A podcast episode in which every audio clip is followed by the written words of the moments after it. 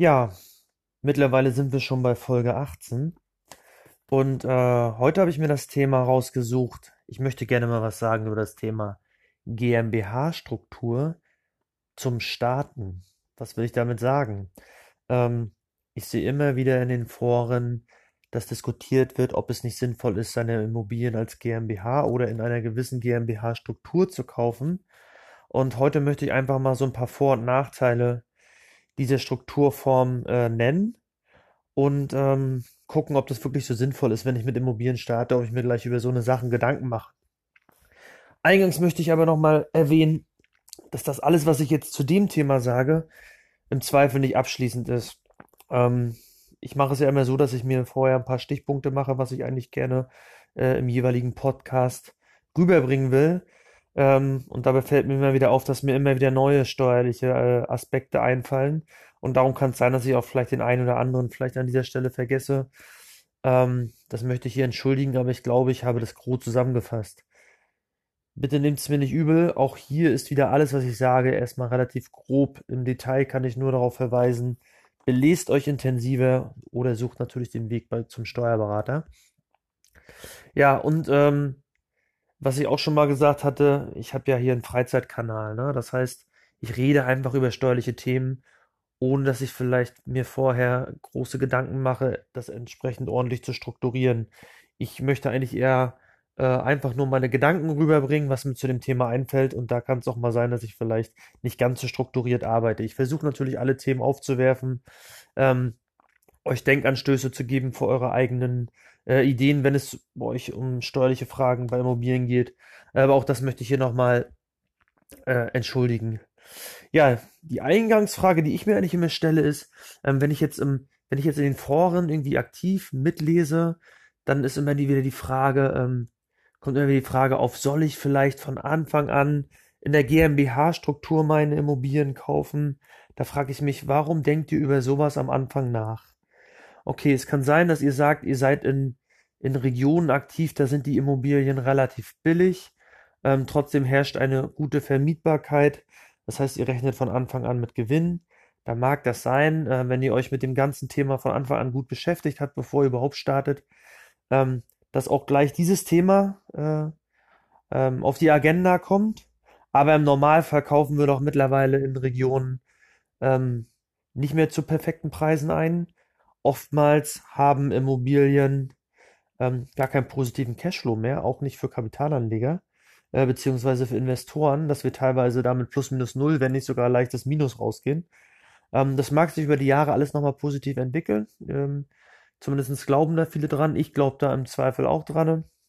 Ähm, trotzdem ist es so, dass wir gar nicht über so hohe Ergebnisse reden, ähm, sodass vielleicht die GmbH-Struktur gar keinen Sinn macht. Ähm, ich möchte euch jetzt, wie gesagt, ein paar Beispiele nennen, wann es Sinn machen kann, wann im Zweifel nicht und was ihr eigentlich bedenken müsst, wenn ihr euch für die GmbH-Struktur entscheidet. Ähm, wichtig ist, warum rede ich von Struktur? Ja, ähm, es wird immer wieder empfohlen, ähm, kauft eure Immobilien in Form einer GmbH und setzt da im Zweifel noch eine Holding drüber. Ähm, und im Zweifel macht ihr auch ähm, operativ also sprich unter der Holding nicht nur eine GmbH, sondern zwei. Eine, die äh, einen ähm, vermögensverwaltenden Fokus hat und eine, die einen gewerblichen Fokus hat. Ähm, was ist da der, der Unterschied? Die mit der Vermögensverwaltung zahlt keine Gewerbesteuer, wenn die Voraussetzungen des Gewerbesteuergesetzes ähm, vorliegen und ähm, die gewerbliche hat natürlich die Gewerbesteuer mit drinne. Ähm, die benutzt man äh, regelmäßig bei Objekten, die man ankauft, um sie äh, in, ähm, sag mal, unmittelbar, kurzfristig, vielleicht auch leicht mittelfristig wieder zu verkaufen, also sprich typische Fix-and-Flips-Objekte etc. Ähm, darum rede ich da von Struktur, weil wir meistens von so einer ähm, von, von einer Struktur von mindestens drei GmbHs reden, also sprich zwei Töchter ähm, und darüber eine Mutter als Holding. Ja, aber der Eindruck, der eigentlich bei den Foren aus meiner Sicht immer wieder aufkommt, ist, dass viele eher eine GmbH gründen wollen, nur damit sie sagen können, ich bin Geschäftsführer und, äh, einer GmbH, die mir selber gehört. Aber ganz ehrlich, deshalb gründe ich ja keine GmbH. Ja, also wenn man sich irgendwie profilieren will, dann äh, glaube ich, gibt es andere Wege äh, im Leben, die man bestreiten kann. Und dafür muss man keine GmbH gründen. Ich glaube, viele gründen auch eine GmbH, weil sie irgendwie in den Foren lesen, dass es gut ist, das in der GmbH zu machen, ohne sich vielleicht intensiv darüber Gedanken zu machen, ob es wirklich sinnvoll ist. Ja, also ähm, auch die will ich eigentlich jetzt irgendwie mit meinem heutigen Podcast erreichen und sagen, denkt nicht nur an, an, an, an, an diese Aspekte, sondern guckt euch im Detail an, ob es wirklich Sinn macht. Ja, wir fangen einfach mal an. Ähm, den ersten Punkt, den ich mir hierzu notiert hatte, ist, was ist, wenn wir das Thema haben, wir erzählen Verluste? Also sprich, wir haben Immobilien, ähm, die haben steuerlich gesehen äh, ein negatives Ergebnis. Ja, wir reden hier nicht von Cashflow. Cashflow ist eine wirtschaftliche Betrachtung. Wir reden wirklich über das steuerliche Ergebnis. Und da kommen wir zu dem Ergebnis, dass Minus rauskommt. Ähm, jetzt werdet ihr vielleicht sagen, ja, ich will ja Plus machen. Ja, das ist mir schon klar. Jeder will Plus machen. Aber ich glaube, es gibt mehr Investoren, als man denkt, die wirklich Immobilien haben, die Minus machen. Ähm, selbst ich habe äh, einige Objekte, die Minus machen, an die ich aber grundsätzlich für die Zukunft glaube und die irgendwann in den Plusbereich gehen werden. Ähm, und wenn man den Fall hat, dass man sagt, okay, ich habe Verluste, dann ist wirklich die Frage, ist es so sinnvoll, die Immobilie in der GmbH zu haben? Das heißt, ich kaufe die Immobilie und weiß, die wird langfristig oder mittelfristig Verluste machen. Dann kann es sinnvoll sein zu sagen, okay, ich halte die ganzen nicht in der GmbH, sondern ganz normal als privates V&V-Objekt in meiner Einkommensteuererklärung. Weil bei der GmbH ist es so, ähm, wenn die GmbH Verluste macht, dann werden die Verluste am Jahresende festgestellt. Das heißt, man kann sie steuerlich überhaupt nicht nutzen für sein restliches Einkommen. Das heißt, sie kommen in einen, einen, einen, einen, einen Topf. Das heißt, es gibt jedes Jahr einen Verlustvortragsbescheid des Finanzamtes. Und im Zweifel gibt es im nächsten Jahr den nächsten Verlust, dann erhöht sich dieser Topf. Und irgendwann kann ich den dann nutzen, wenn ich mal Gewinne mache. Im Zweifel im Verkaufsfall. Ähm, und dann werden diese Verluste erst mit zukünftigen Gewinnen verrechnet. Wenn ich so eine Einkommensteuer habe als privates Objekt, habe ich natürlich den Vorteil, dass ich sofort ähm, diesen Verlust mit positiven Einkünften, die ich sonst noch habe, zum Beispiel aus nicht selbstständiger Arbeit für meine Angestellten-Tätigkeit, verrechnen kann. Nehmen wir ein Beispiel, ich mache mit so einem Objekt im Jahr dann 10.000 äh, Euro minus und habe einen Steuersatz, aber mit meinem sonstigen Einkommen, wo ich im, im, im Steuersatzbereich von 40 Prozent bin, dann kriege ich halt im Rahmen der Steuererklärung von diesen 1000 Euro minus ähm, schon mal 400 Euro wieder. Das heißt, das Objekt selber hat mich eigentlich nur 600 Euro gekostet. Ähm, bei der GmbH versinkt dieses Minus im Zweifel die nächsten Jahre in diesem Verlustvortragstopf in Anführungsstrichen. Ja, aber auch da müsst ihr wieder aufpassen. Jetzt kann es natürlich sein, dass ihr auch ähm, sagt, okay, ja, ich mache einen Verlust und ich will den gerne einkommensteuerlich nutzen. Das heißt, die GmbH, die vernachlässige ich.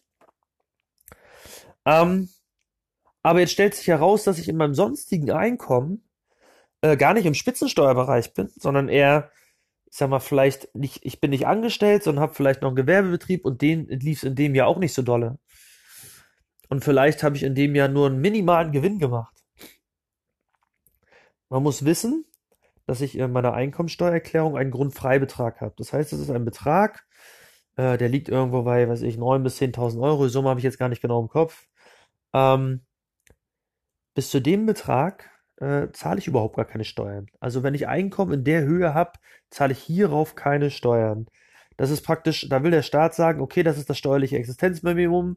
Das ist eigentlich das Geld, was in, in etwa der Hartz-IV-Empfänger auch kriegt. Der zahlt ja auf sein Hartz IV auch keine Steuern.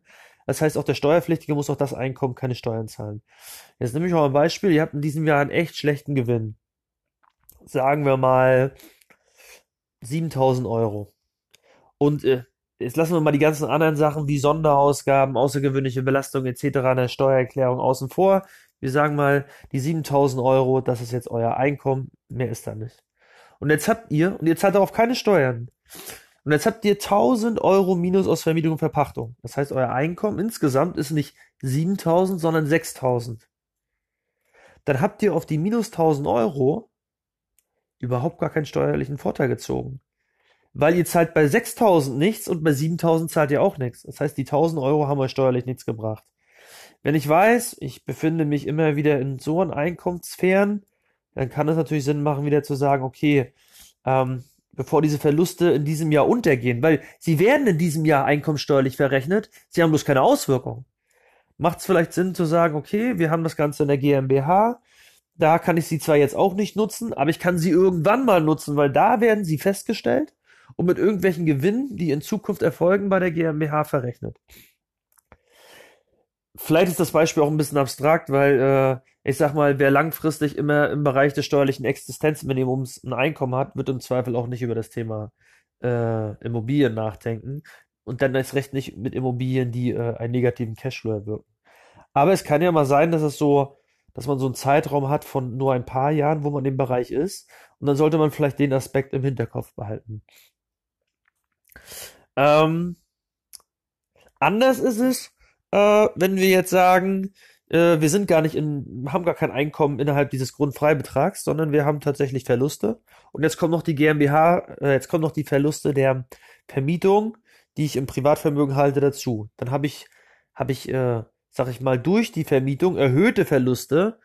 Ähm, sprich, ich habe Verluste aus meinem, sagen wir mal wieder beispielhaft Gewerbetrieb und noch die Verluste von der äh, Vermietung. Dann wären die nicht weg, äh, weil dann wären die auch im Rahmen der Einkommensteuererklärung als Verluste festgestellt und können im Zweifel mit äh, Einkommen, was ich äh, äh, im Rahmen einer Einkommensteuererklärung in Zukunft erziele, verrechnet werden. Also da wäre der Fall wieder anders gelagert. Was vielleicht noch wichtig? Jetzt gehen wir mal von dem Thema Verluste weg und gehen wir zum Thema Gewinne. Wenn ich Gewinne habe, obwohl das natürlich hier, äh, irgendwie äh, der falsche Begriff ist, bei der GmbH wären es Gewinne, bei ähm, den privaten Einkünften aus Vermietung, Verpachtung wären es Überschüsse. Suggeriert aber irgendwo am Ende das Gleiche, darum sprechen wir jetzt mal grob gesagt von Gewinn. Also, wir haben Gewinne. Dann kommt es natürlich darauf an, über welche Gewinne reden wir. Wenn am Ende die GmbH irgendwie oder allgemein, wenn wir insgesamt von unseren Immobiliengewinnen reden von ein paar tausend Euro, ist halt die Frage, ob das Sinn macht, das in eine GmbH zu überführen. Ne? Ähm, dann stehen, glaube ich, die ganzen Kosten, die durch die GmbH erzielt werden, die ich gleich noch nennen werde, äh, überhaupt nicht im Verhältnis zu dem, was ich da steuerlich aktuell spare. Dagegen, wenn ich jetzt aber natürlich mit hohen Gewinnen rechne, weil ich vielleicht oft flippen möchte oder weil ich einfach gute Überschussobjekte auch in einer gewissen Menge habe, also nicht nur drei, vier Objekte, sondern vielleicht auch 30, 40, 50 Objekte, dann mag das wieder mehr Sinn machen, in die GmbH zu gehen. Ja, dann muss ich diesmal jetzt vielleicht hier einfach auch mal eingreifen, ja, was ist denn eigentlich der Vorteil von der GmbH gegenüber der Einkommensteuer? Das kann man ganz gut bei Gewinnen erklären. Nehmen wir mal ein Beispiel. Ich habe äh, eine Angestellten-Tätigkeit und bin mit dem Angestelltengehalt eh schon im Spitzensteuerbereich. Ja, also und auch um jetzt einfach zu rechnen, wir sind bei 40 Prozent. Ich weiß, er ist ein bisschen höher, aber wir rechnen einfach mal mit 40 Prozent. Dann ist es so, dass wenn ich die Immobilie, mit der ich jetzt natürlich auch Gewinne mache, ähm, dann auch mit 40 Prozent versteuern muss. Also ich sag mal, ich habe ein Gehalt von 150.000 Euro, Sonderausgaben, außergewöhnliche Belastung, alles, was ihr so aus der Einkommensteuererklärung kennt, lassen wir mal wieder außen vor. Darauf zahle ich äh, dann meinen Spitzensteuersatz. Natürlich nicht auf alles, aber auch da wieder einfach gerechnet, äh, im, im, oberen äh, Einkommenssegment würden wir diesen Spitzensteuersatz zahlen. Und jetzt kommen nochmal 20.000 on top für Vermietung und Verpachtung. Dann zahle ich auch auf die 20.000 meine 40 Prozent. Das ist der Fall. Ich habe das als privates Objekt bei Vermietung und Verpachtung, ne, Anlage V, was ich schon mal erklärt habe, äh, im Rahmen meiner Steuererklärung. Bei der GmbH ist das anders. Wenn die die 20.000 Gewinn hat, hat das in meiner Einkommensteuererklärung erstmal nichts zu suchen. Die GmbH macht eine eigene Steuererklärung und zahlt dann im Zweifel nur ihre 15% Körperschaftssteuer plus ein bisschen Soli. Und wenn sie vermögensverwaltend ist, war es das auch. Wenn sie nicht vermögensverwaltend ist, jetzt komme ich mal auf unsere GmbH-Struktur von vorhin zurück. Also ich sag mal, ich habe Fix-and-Flip-Objekte und habe eine gewerbliche GmbH, kommt dann noch die Gewerbesteuer hinzu, die auch nochmal so in dem Bereich 13 bis 15 Prozent liegt. Also wir wären dann bei so einer gewerblichen GmbH, sagen wir mal, irgendwo bei 30 Prozent, grob gesagt, äh, Besteuerung. Wenn wir aber wirklich sagen, wir haben ganz normale Wohnobjekte und haben eine vermögensverwaltende GmbH, wir sind auf Buy and Hold aus, äh, dann sind wir irgendwo bei na, nicht mal 16 Prozent. Jetzt könnte man natürlich sagen, ja, ist doch super, da zahle ich nur 16, bei dem anderen zahle ich 40. Ja, das Problem ist bloß, im einkommenssteuerlichen Bereich, also sprich privates Vermietungsobjekt ähm, über meine Anlage V, da zahle ich 40 Prozent und dann ist das da endgültig versteuert, der Gewinn. Bei der GmbH ist es bis dahin erstmal mit den 5, 16 Prozent knapp erstmal nur teilversteuert. Das heißt, äh, spätestens wenn ich das Geld rausholen will, muss ich nochmal eine Besteuerung vornehmen. Und wenn man die Besteuerung dann auch noch äh, in Anspruch genommen hat, ist man am Ende irgendwo wieder bei einer ähnlichen Steuerbelastung. Tendenziell, die Erfahrung zeigt sogar minimal mehr, als wenn ich es von vornherein gleich mit 40 Prozent versteuert habe. Das heißt, die GmbH macht eigentlich nur dann Sinn, wenn ich sage, ich schütte das Geld, was vorher der Körperschaftssteuer mit knapp 16 Prozent unterlegen hat, nicht aus, sondern nutze dieses Geld, was ich jetzt an Steuern aktuell spare, um Eigenkapital aufzubauen, um weitere Objekte zu kaufen. Also wenn ich wirklich sage, ich bin dabei, ich möchte schnell einen Bestand aufbauen, ich brauche viel Eigenkapital, dann mag es sinnvoll sein, das so zu machen. Wenn ich darauf aus bin, das Geld eh aus der GmbH zu ziehen, genauso wie ich es bei meinem privaten Vermietungsobjekt vielleicht mache, weil ich sage, von dem Überschuss 20.000 Euro, wo ich eingangs war, möchte ich leben, möchte ich mein Auto bezahlen, möchte ich in Urlaub fahren, etc. Und ich möchte es bei der GmbH nicht genauso machen. Ich möchte ja gar nicht wachsen, sondern ich möchte das Geld da auch rausziehen. Dann sind wir bei der gleichen Belastung steuerlich. Das heißt, es macht gar keinen Sinn. Also es ist wirklich nur wichtig, wenn ich schnell Vermögensaufbau machen will und wirklich ähm, Eigenkapital aufbauen möchte, mit dem ich wieder reinvestiere. Und da kommt es nämlich jetzt dazu, wenn ich mich dann für die GmbH entscheide, muss ich mir auch bewusst machen, dass da diverse Kosten anfallen, die ich äh, die ich bedienen muss, die ich im Zweifel bei der normalen Vermietung und Verpachtung im Privatvermögen überhaupt nicht habe. Ja, es sind Kosten beim Bundesanzeiger notwendig. Ja, die, die GmbH als Kapitalgesellschaft hat gewisse Veröffentlichungspflichten, auch wenn das, wenn das bei, gerade bei kleinen GmbHs alles noch überschaubar ist. Ähm, wir haben natürlich Notarkosten im Rahmen der Gründung. Das haben wir bei der normalen Vermietung und Verpachtung im Privatvermögen nicht wir müssen die GmbH im Rahmen der Gründung nicht nur haben wir Kosten, die beim Notar anfallen, sondern auch beim Amtsgericht.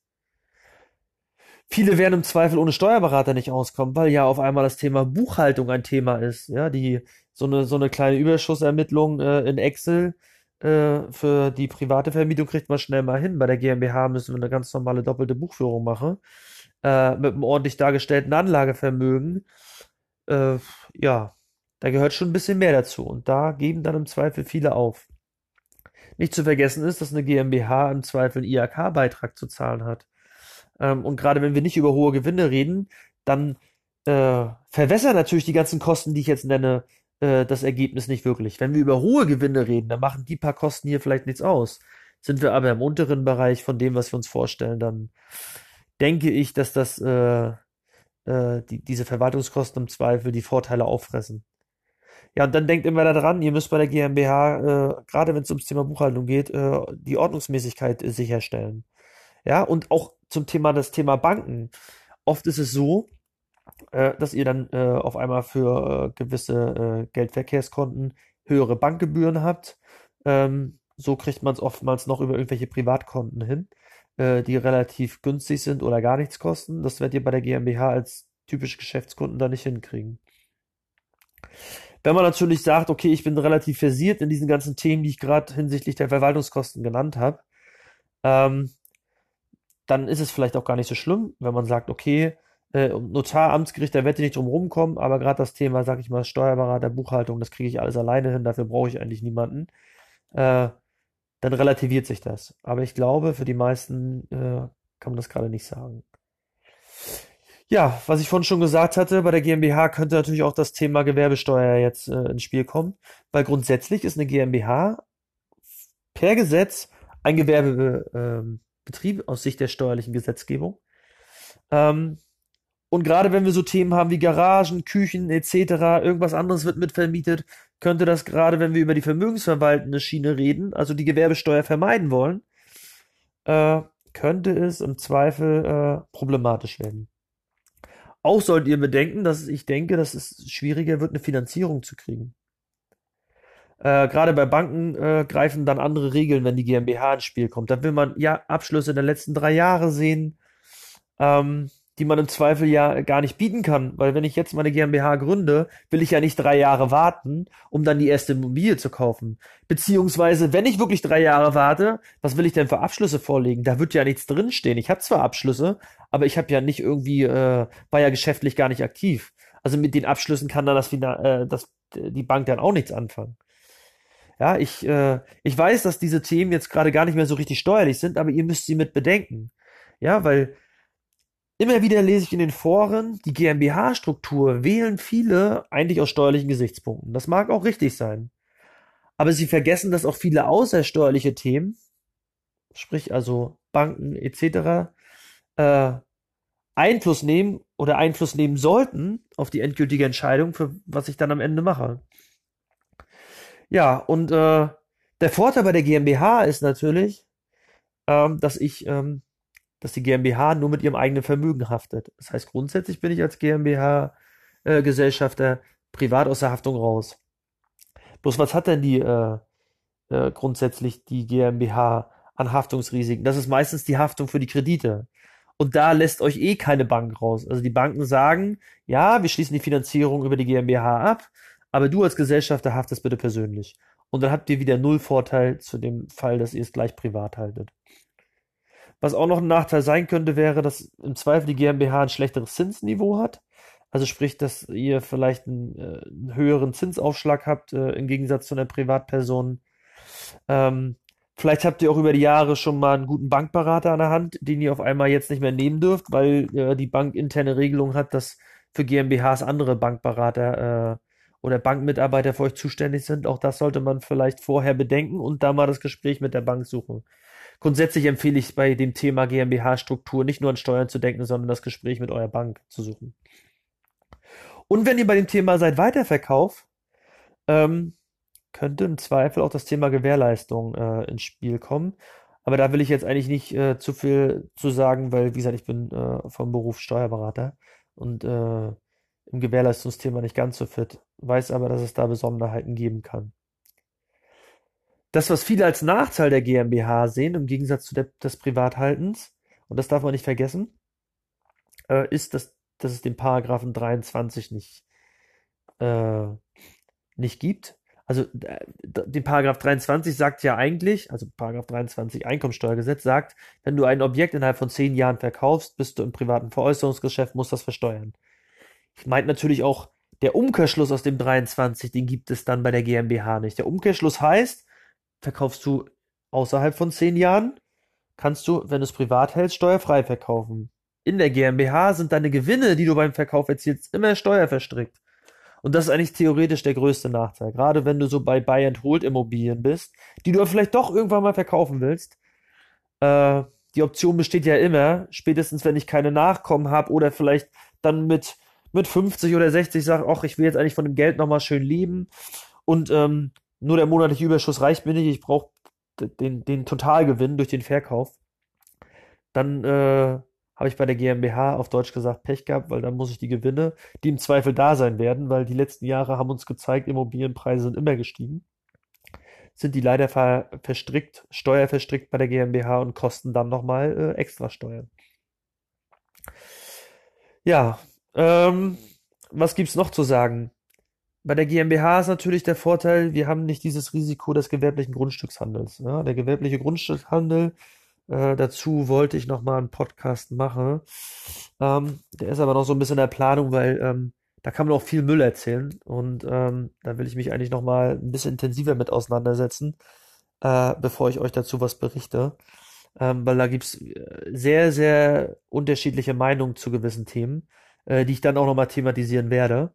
Aber grundsätzlich, mal einfach gesagt, verkaufe ich äh, innerhalb einer gewissen Zeit äh, mehr als drei Objekte die ich auch innerhalb einer gewissen Zeit gehe und verkauft habe, ähm, dann äh, bin ich im Zweifel auch kein privater ähm, Immobilienverkäufer mehr, sondern im Zweifel ein gewerblicher.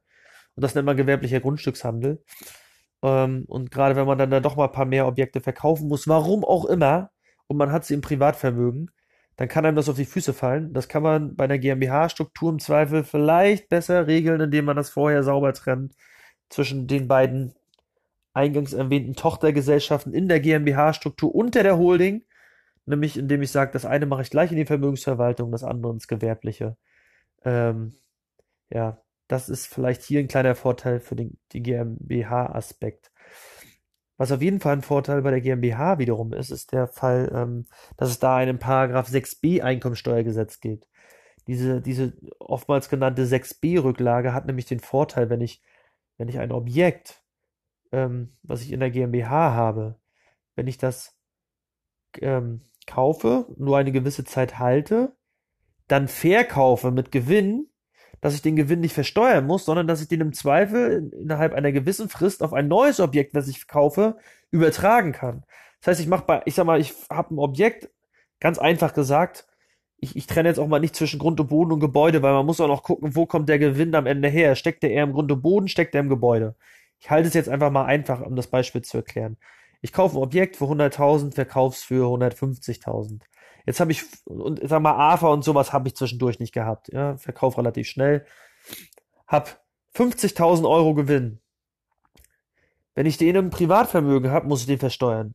Sag mal, 40% Steuersatz, ich weiß, er ist ein bisschen höher, aber um einfach zu rechnen, 40% Steuersatz kostet mich von der Verkauf bei 50.000 Gewinn 20.000 Euro Steuern. In der GmbH kannst du diese 50.000 einfach auf ein Objekt, was du jetzt neu kaufst, übertragen. Das heißt, ich kaufe jetzt irgendein neues Objekt für 300.000 Euro und kann die 50.000 alten Gewinn hierauf übertragen. Dann steht zwar jetzt mein neues Objekt nicht mit 300.000 in den Büchern, sondern nur mit 250. Das heißt, wenn ich das jetzt gleich wieder für 300.000 verkaufen würde, müsste ich natürlich da auch wieder einen Gewinn realisieren. Wenn ich aber nicht vorhabe, das zu verkaufen, habe ich praktisch den Gewinn aus dem alten Objekt darin übertragen. Riesenvorteil, ähm, gerade wenn wir im Bereich innerhalb von zehn Jahren sind. Wenn wir außerhalb von zehn Jahren sind, kann man darüber streiten, ob es ein Vorteil ist, weil ein Objekt außerhalb von zehn Jahren wäre ja im Privatvermögen eh steuerfrei. Was es auch nicht gibt, ist dieses äh, viel, äh, die viel verwendete Ehegattenschaukel. Ähm, äh, das ist natürlich bei der GmbH äh, ein bisschen schwieriger. Ähm, die, die benutzt man äh, tendenziell im äh, Privatbereich. Also sprich, ähm, da verkauft ein Ehegatte an den anderen nach zehn Jahren ein Objekt, natürlich zu einem höheren Wert, als er es damals eingekauft hat. Den, den Gewinn, den muss er nicht versteuern. Ähm, das Einzige, was anfällt, sind äh, ähm, Notargebühren und Gebühr, Gebühren beim Amtsgericht. Grunderwerbsteuer fällt auch nicht an, weil äh, der Verkauf zwischen Ehegatten nicht der Grunderwerbsteuer unterliegt. Das heißt, der eine Ehegatte macht nach zehn Jahren Gewinn, den muss er nicht versteuern. Der andere hat neues äh, Abschreibungspotenzial, weil er ja zu einem erhöhten Wert einkauft. Und dieses Abschreibungspotenzial kann er auch wieder steuerlich nutzen. Ähm, das geht natürlich bei der GmbH auch nicht. Ne? Das sollte man vielleicht bedenken. Auch die Veräußerung auf Kinder ähm, ist von einer GmbH beim Verkauf ans Kind äh, grunderwerbsteuerlich auch nicht gefördert, also auch nicht begünstigt. Ähm, wenn man aber äh, im Rahmen von äh, im, äh, im Privatbereich ein Objekt an sein Kind veräußert, äh, dann gilt auch hier die Grunderwerbsteuerbefreiung. Dieses Beispiel äh, ist natürlich nur die halbe Wahrheit. Das gilt natürlich nur dann, wenn wir, ähm, ich sag mal, im GmbH-Bereich irgendwas veräußern, wo wir sagen, wir verkaufen aus einer GmbH heraus an das Kind und das Kind hält die Immobilie wieder in einer eigenen GmbH oder im Privatvermögen. Wenn das Kind natürlich Anteile an der GmbH entwirft, ähm, dann kommt es wirklich darauf an, wie viel Prozent das Kind bekommt. Ja, da gibt es gewisse Grenzen im Grunderwerbsteuergesetz, wonach im Zweifel der Verkauf dann auch nicht der Grunderwerbsteuer unterliegt, wenn das Kind nicht alle Anteile der GmbH erhält. Aber auch da muss man beachten, es gibt Grenzen, die einzuhalten sind. Die Grenzen sind auch immer wieder in der Diskussion, dass die auch mal herabgesetzt werden. Ähm, ja, da gibt's äh, gefühlt alle halbe Jahre irgendwie neue äh, ähm, Ideen ähm, des Gesetzgebers beziehungsweise der, der äh, involvierten Parteien. Äh, und es gibt da entsprechende Haltefristen, die man da einhalten muss. Da muss man auch drauf achten. Gilt aber alles wieder für den GmbH-Bereich. Und was man bei der GmbH auch betrachten sollte, ist, wenn die GmbH Verluste hat und dann kommt es im Zweifel zum Verkauf, Gesellschafterwechsel etc., könnte im Zweifel, könnte es im Zweifel steuerliche Vorschriften geben, die äh, dafür zu sorgen, dass im Zweifel die Verluste untergehen. Ähm, behalte im Hinterkopf, ich gehe nicht zu doll ins Detail, das würde jetzt, glaube ich, den, die Zeit und den Inhalt dieses Podcasts überschreiten. Mein Sinn oder mein Ansinn ist ja auch, euch viele Ideen mitzugeben, wo ihr im Zweifel euch selber nochmal belest, im Zweifel dann doch zum Steuerberater geht, beziehungsweise ähm, die einfachen Themen, also sprich, ihr habt einfach nur eine Immobilie im Privatvermögen, müsst eine Anlage V machen. Da ist es schon mein Ziel, euch so viel mitzugeben, dass ihr es eigentlich alleine hinkriegt. Ja, aber wenn wir bei GmbH äh, sind, bin ich der Meinung, wird es irgendwann eh schwierig, das ohne Steuerberater zu machen. Ähm, was ist dann, ja, ich muss mal meinen schlauen Zettel gucken, ähm, was ich euch eigentlich noch mit auf den Weg geben möchte. Ähm. Was gibt es? Ja, jetzt bin ich, stehe ich selber ein bisschen auf dem Schlauch. Jetzt bin ich irgendwie so gefesselt in meiner, in meinen, meinen ganzen Ausführungen. Ähm, vielleicht als kleines äh, Fazit, um irgendwie auch am, ans Ende zu kommen. Ähm, ganz wichtig ist, das habe ich eingangs eigentlich auch schon gesagt, aber das möchte ich hier einfach nochmal klarstellen. Wenn ihr aus der GmbH kurz- oder mittelfristig eh das Geld rausziehen wollt, weil ihr davon leben wollt, dann ist halt die Frage, ob die GmbH wirklich Sinn macht, weil ähm, dann ist es wirklich so, dass die Besteuerung bei beiden Bereichen ähnlich ist, weil auch die GmbH äh, kostet am Ende, wenn man den Gesamtprozess inklusive Ausschüttung am Ende sieht, äh, genauso viel, wenn nicht sogar ein bisschen mehr. Und ähm, das soll eigentlich auch, äh, das soll eigentlich auch hier rüberkommen, ne? Ähm, wenn ich online gucke, egal welche Coaches sich da anbieten, egal was ich in den Foren lese, äh, egal was für Werbung bei Facebook geschaltet ist, es wird immer suggeriert, die GmbH kostet kein Geld, da zahlt ihr nur 15% Steuern ähm, und das war's. Ähm, und dadurch ist die GmbH auf jeden Fall immer besser. Das stimmt nicht, ne? Also, das ist keine endgültige Besteuerung in der GmbH. Sinn von Vermögensaufbau ist, irgendwann auch mal Vermögen zu nutzen. Und wenn das Geld aus der GmbH raus muss, dann seid ihr bei der gleichen Besteuerung, wenn nicht sogar schlechter.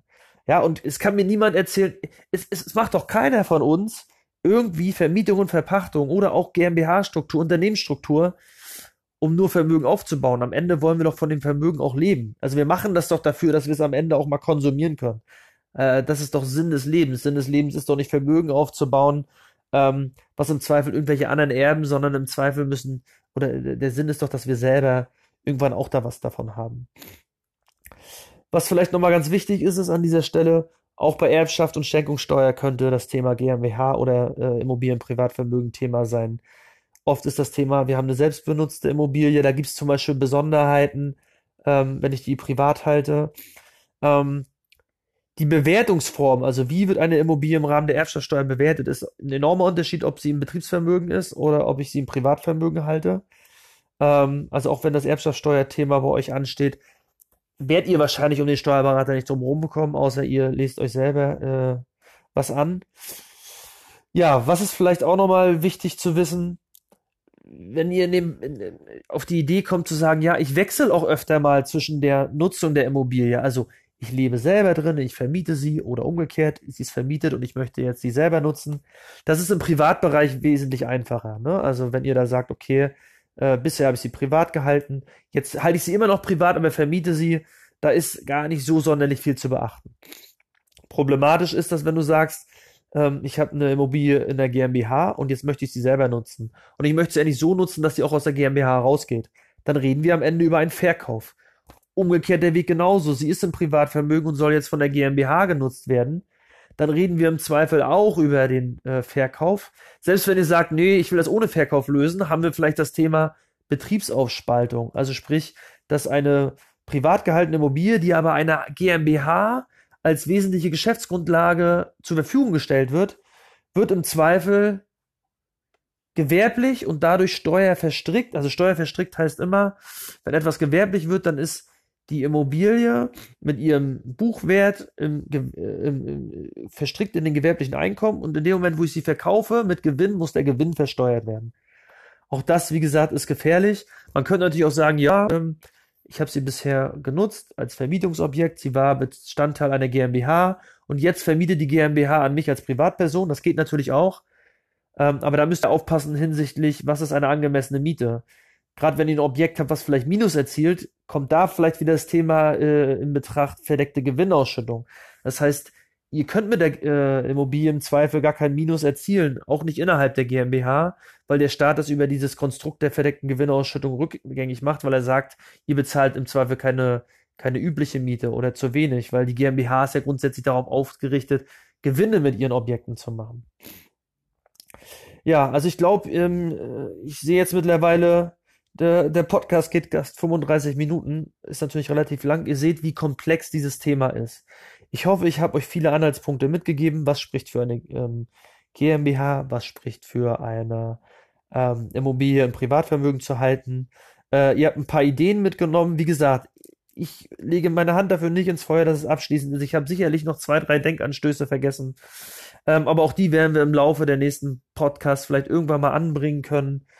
Ähm, ja, an dieser Stelle ähm, freue ich mich trotzdem, dass die, die jetzt noch am Ball sind, bei Minute 35 äh, was mitgenommen haben und wir hören uns bei einer meiner nächsten Folgen. Bis dahin, ciao, ciao.